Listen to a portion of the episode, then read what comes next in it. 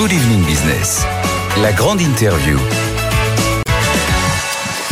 Bonsoir Cyril Chabagnier. Bonsoir. Président de la CFTC, je le disais, vous enchaînez les interviews évidemment parce que vous sortez de Matignon.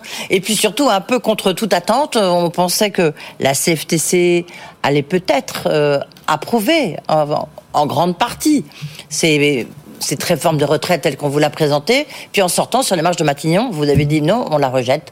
Euh, pourquoi vous la rejetez? Mais en même temps, on n'a pas changé euh, d'avis. On a dit depuis le départ que s'il y avait un allongement, un report de l'âge légal, nous euh, appellerions, euh, enfin nous rejetterions cette mesure et nous appellerions à aller dans la rue. Depuis le départ, on le dit, on n'a pas changé d'avis parce qu'encore une fois, on ne nie pas à la CFTC qu'il peut y avoir un problème de déficit. On ne le nie pas, mais il y a d'autres solutions que le report de l'âge légal. Et on a mis tout un panel de solutions sur la table auprès du gouvernement. Euh, ce panel, il est balayé un peu d'un revers de la main en nous disant non, sur le financement, on veut absolument appliquer un report de l'âge légal, c'est la meilleure solution, c'est la seule solution. Non, c'est pas la meilleure solution. Non, c'est pas la seule solution. Non, il n'y a pas d'urgence, il y a d'autres solutions. Et à partir du moment où on a un gouvernement qui s'entête sur cette mesure, euh, on peut que combattre cette réforme et nous serons évidemment euh, dans la rue si le 10, la Première ministre annonce ce report de l'âge légal. Oui, report de l'âge légal. Vous avez donné une information, hein, cela dit, en disant c'est 64 ans. Donc maintenant, on sait que ça sera 64 ans. Là, après, la Première ministre avait il a. Oui, il n'y a plus beaucoup de suspense autour de ça. Euh, mais en même temps, lorsque vous regardez ce qui se passe à l'étranger, vous voyez bien que dans la quasi-totalité des pays qui nous entourent, tout le monde travaille plus que nous. Or, les Français n'est pas plus différent euh, qu'un Espagnol euh, ou qu'un Italien. Non, on n'est pas euh, différent, mais d'abord, on n'avait pas forcément les mêmes, les mêmes déficits. On voit aujourd'hui que le rapport du corps clairement nous dit qu'on a une situation préoccupant. Enfin, il faut s'en occuper en tout cas, mais qu'il n'y a rien qui est catastrophique, il n'y a pas d'urgence absolue. Euh, on sait qu'on va avoir, je vous rappelle que 2020... C'est à peu près OK jusqu'en 2027. À partir de 2027, ça devient déficitaire. Oui, et au-delà encore. Enfin, c'est vrai qu'à partir de 2025, il peut y avoir quelques, quelques déficits. Au, pire des cas, on a 10, 12 milliards de déficits par an hum. dans 3-4 ans. 10, 12 milliards. S'il n'y avait pas d'autres solutions que le report de l'âge légal, on pourrait en parler, mais à partir du moment où on trouve les 10 et 12 milliards sans reporter l'âge légal, pourquoi voulez-vous le faire? Mais pourquoi vous êtes contre le fait de reporter l'âge légal? Et parce que reporter euh, l'âge légal, c'est une ah, mesure. sachant qu'il y aura, pardon, excusez-moi, je vous interromps, euh, Cyril Jabanier, mais euh, sachant qu'il y aura quand même d'autres dispositifs qui vont accompagner ce report de l'âge légal voyez Et parce que c'est une mesure qui n'est pas mais c'est une mesure qui n'est pas juste. C'est une mesure qui va qui va pénaliser principalement les personnes les plus précaires, les deuxièmes lignes qu'on a tant applaudi euh, durant euh, durant la crise euh, de la Covid 19. Ces personnes-là qui ont des métiers qui sont difficiles euh, auront beaucoup de mal et vont avoir du mal. On ne peut pas leur demander de travailler jusqu'à 64 ans, 65 ans, quand la plupart de ces métiers-là et ces personnes-là sont déjà épuisées physiquement dès 60 ou 61 ans. Donc, Mais ça n'a pas de sens. Alors, dites-nous ce qu'elle vous a dit, Elisabeth Borne. Dites-nous ce qu'elle nous a, ce qu'elle vous a dit, parce que 64 ans, d'accord. Euh, elle a déjà annoncé qu'il n'y aurait pas d'allongement de durée de cotisation. On reste sur 43 après la réforme de Marisol Touraine. On est bien d'accord. Elle vous a, elle vous a confirmé ça. Elle vous a confirmé aussi qu'il y aura des, donc ça c'est pour les carrières longues, il y aura des questions de pénibilité aussi, de nouveaux critères de pénibilité, non? Alors il y a des efforts qui sont faits sur la pénibilité, mais euh, on n'obtient pas ce qu'on demande. On demandait à ce que euh, les critères qu'on appelle ergonomiques, c'est-à-dire les charges lourdes, les postures difficiles, soient réintégrés dans le compte de pénibilité ces critères ne sont pas réintégrés dans le compte de pénibilité, mais par contre, ils seront possibles d'être euh, d'être utilisés pour des congés de reconversion, euh, y compris peut-être pour partir plutôt à la retraite, mais à condition qu'un médecin de travail valide euh, le fait que vous avez vraiment subi de manière importante une charge lourde ou des postures difficiles. Donc on voit que ces critères que je rappelle qui étaient dans le compte de pénibilité et qui ont été retirés il y a quelques années ne sont pas réintégrés. Donc il y a quelques efforts de fait, moi je veux bien euh, les reconnaître, mais qui sont pas qui sont pas suffisants. Il y a des des efforts aussi qui seront sûrement faits sur euh, le minimum de pension. Vous savez qu'aujourd'hui, dans les annonces, c'était plutôt sur le flux, c'est-à-dire les personnes qui vont arriver à la retraite qui pourraient en bénéficier, et pas les personnes qui étaient déjà présentes. Minimum pension à 1200 euros. Hein. À 1200 ah, mais ça, euros. ça va priori, il y a des chances que ça bouge.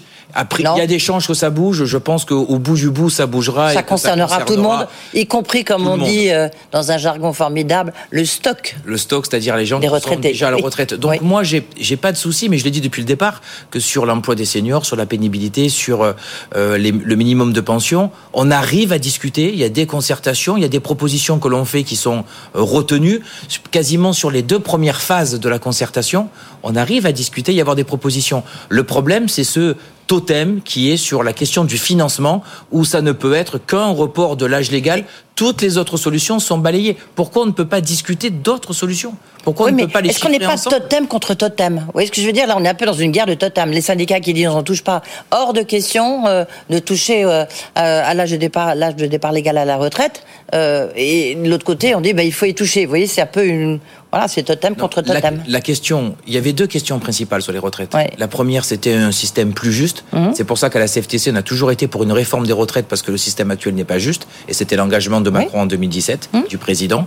Il y a un deuxième sujet qui, on a un risque de déficit, pas catastrophique, mais on a un déficit et donc il faut combler le déficit. Sur la justice sociale, on y travaille et on aurait pu mieux y travailler si on avait fait une réforme systémique. Et sur le déficit, c'est ça la question. La question, c'est il nous faut 10 milliards d'euros. À partir du moment où on amène les 10 milliards d'euros, pourquoi on ne les prend pas par d'autres solutions? C'est ça, la seule question, c'est il nous faut 10 milliards d'euros par an. Nous, on les trouve, les 10 milliards d'euros par an, sans toucher à l'âge légal. Si on les trouvait pas, je vous dirais oui, mais à partir du moment où on les trouve, pourquoi on va faire travailler des gens plus tard? Alors, vous les trouvez comment, euh, la CFTC alors plusieurs propositions. Euh, la première proposition, évidemment, c'est d'améliorer. On travaille avec le gouvernement l'emploi des seniors. On sait que c'est simplement 10% de seniors travailler, euh, on aurait quasiment plus de déficit euh, du. Oui, c'est toujours le fameux taux d'activité qu'il faut qu'on. taux d'activité qu'il faut qu'on améliore. Booste, améliore. Pour ça, avec des des propositions sur. Qu'est-ce qu'elle vous a dit, Elisabeth Borne? Parce qu'on parle d'un index, donc un peu comme il y a un index pour la rémunération des hommes et des femmes. Il y aurait un index senior et les entreprises seraient sanctionnées. Ce serait comment? Alors il y aurait, il va y avoir un index senior euh, sur lesquels les entreprises qui ne jouent pas le jeu, évidemment, seraient montrées du doigt, avec une obligation derrière de négocier un accord senior dans la branche ou dans l'entreprise. Et on nous a dit que dans un deuxième temps, il serait pas impossible qu'il y ait des, euh, une pénalisation, y compris peut-être euh, peut-être financière, mais d'abord une négociation au sein de la branche et de l'entreprise pour pour pouvoir améliorer l'emploi des seniors. Et un index, il serait fixé à quel niveau, vous savez? Non, là, on n'a pas le détail. Elle vous a pas donné le détail. Pas encore le détail de l'index, mais il y a cet index-là qui est important. On travaille sur le cumul emploi-retraite euh, aussi, qui va permettre de pouvoir euh, améliorer euh, l'emploi des seniors. Donc, il y a des propositions sur ça. Il y a encore une fois dans une concertation qui sur ce sujet, qui d'ailleurs pourrait être traité même en dehors d'une question des retraites. ce qui se passe se passe plutôt bien. Donc, première solution. Deuxième solution sur les baisses de cotisation aux entreprises ce sont des milliards d'euros. Au bout d'un moment, il y en a certaines qui sont utiles. On n'est pas idéologique à la CFTC, qu'il faut continuer. Il y en a d'autres qui ne sont pas utiles, qu'on pourrait arrêter. Ça fait des économies. Troisième chose, déplafonner. par exemple Je finis juste, mais déplafonner le plafond sécurité sociale. Vous savez que les 6,9% euh, qui s'appliquent sur la cotisation est plafonné à 3 700 euros. On pourrait très bien faire une augmentation progressive pour des personnes qui sont au-delà de 4 000 euros. C'est encore une proposition. Et y compris la dernière proposition, on est prêt à jouer sur sur les cotisations, euh, en faisant participer de manière équitable les entreprises, y compris les salariés. Je rappelle simplement, et plusieurs économistes l'ont dit, je crois même sur vos plateaux, 2 à 3 euros d'augmentation de cotisation pour les salariés qui ne met pas en péril le pouvoir d'achat et 4-5 euros pour les entreprises qui ne met pas en péril euh, la politique de l'emploi, c'est 7 milliards d'euros qui rentrent. Oui, mais en même temps, juste avant décembre, vous voyez, il y avait une, euh, une étude de l'INSEE qui montrait que le coût du travail en France est un des plus élevés euh, au sein de l'Europe. Non, mais j'entends. Euh, donc, on peut comprendre le gouvernement qui dit il faut pas augmenter encore le coût du travail, non? Non, mais on n'est pas pour une augmentation du coût du travail. Alors, il faut un peu euh, modérer euh, ce qu'a ce qu'a dit mm. l'INSEE parce qu'on fait aussi partie des pays sur lesquels on a le plus d'aide pour les entreprises et le plus de baisse de charges de cotisation. Alors bon, pour ça que je suis un petit peu modéré. France, les batailles des chiffres, c'est toujours très compliqué parce qu'on peut, compliqué. y compris sur le corps, on peut faire dire absolument tout ce qu'on veut. Euh, on, nous, on veut pas vraiment, on veut pas jouer sur le pouvoir d'achat, on veut pas jouer sur le coût du, du travail. Tout est, une, tout est une question de curseur. Quand on parle de 2-3 euros par mois, est-ce que une entreprise qui doit payer 3-4 euros de cotisation supplémentaire par salarié, une entreprise qui a 100 salariés, ça va lui coûter 400 euros par mois. On remet en question le coût du travail à 400 euros par mois dans une entreprise qui a 100 salariés Non, je crois pas. Je crois pas. Euh, finalement, c'est parce que là, on a vu, elle a consulté tout le monde. Enfin, vous êtes tous venus. Euh, euh, les consultations, il y en a encore deux matchs, sur les restaurants. Mais elles, servent à quelque chose ces, ces, consultations? Ça fait des belles images. On vous voit monter les marches, on voit la sortie avec des des, des, des floppés de micro. Mais à quoi ça sert ces concertations? C'est pour dire j'ai concerté, puis vous vous dire on a été, on a été. Euh, il y a un côté un peu jeu, ou pirandello, non social? Moi, je pense que ces concertations, elles sont utiles. Elles sont quand même utiles parce que comme j'ai pu le dire tout à l'heure, sur la pénibilité, sur euh, les carrières longues, sur les droits familiaux, on n'a pas parlé, mais euh, le, problème des pensions de, de réversion, par exemple, ou le fait d'avoir euh, un bonus dès le premier enfant, c'est des choses sur lesquelles on peut discuter et on peut obtenir des avancées. Donc jusqu'à la dernière seconde à la CFTC, on se battra pour essayer d'avoir ces mesures qui sont des avancées sociales. Il y a, donc, il y a des ouvertures là-dessus sur bah, oui, il y a des sur le. Il y a des ouvertures sur les droits familiaux, il y a des ouvertures sur les critères de pénibilité. Il y a des ouvertures, comme tout à l'heure on parlait, sur ce fameux mot qui est pas joli du stock euh, pour les euh, pour le minimum de pension. Mmh. Il y a des ouvertures possibles. Donc si à côté de ça, on n'avait pas un gouvernement sur le financement complètement fermé, où là, je vous accorde, ça sert plus à rien de parler de financement parce qu'ils ne, regardent aucune des propositions euh, que l'on fait. Ils sont arc-boutés sur le report de l'âge. Sur cette partie-là, ça ne sert absolument à rien. Mmh. Sur les premières parties, ça ne sert pas à rien. Donc, euh, on vous retrouve euh, dans la rue après le 10 janvier, c'est ça? Ben, Si le 10 janvier, a priori, il n'y aura pas trop de surprises, on nous annonce un report de l'âge légal, la CFTC sera dans la rue. Euh, Quelles que soient les modalités, même s'ils vous ont, je sais pas, même s'il y a des choses qui, qu'ils ont repris dans vos propositions? Oui, parce que ce qu'on pourrait obtenir à côté, ne contrebalancera absolument pas cette mesure injuste du report de l'âge et qui n'est surtout pas nécessaire. Donc évidemment qu'on sera dans, dans la rue. Et encore une fois, pourquoi le gouvernement, avec des syndicats comme le nôtre, qui sont prêts à trouver des solutions sur les 10 milliards, ne nous écoute pas J'ai du mal à le comprendre. Oui, c'est ce que dit aussi Laurent Berger hein, de la CFDT.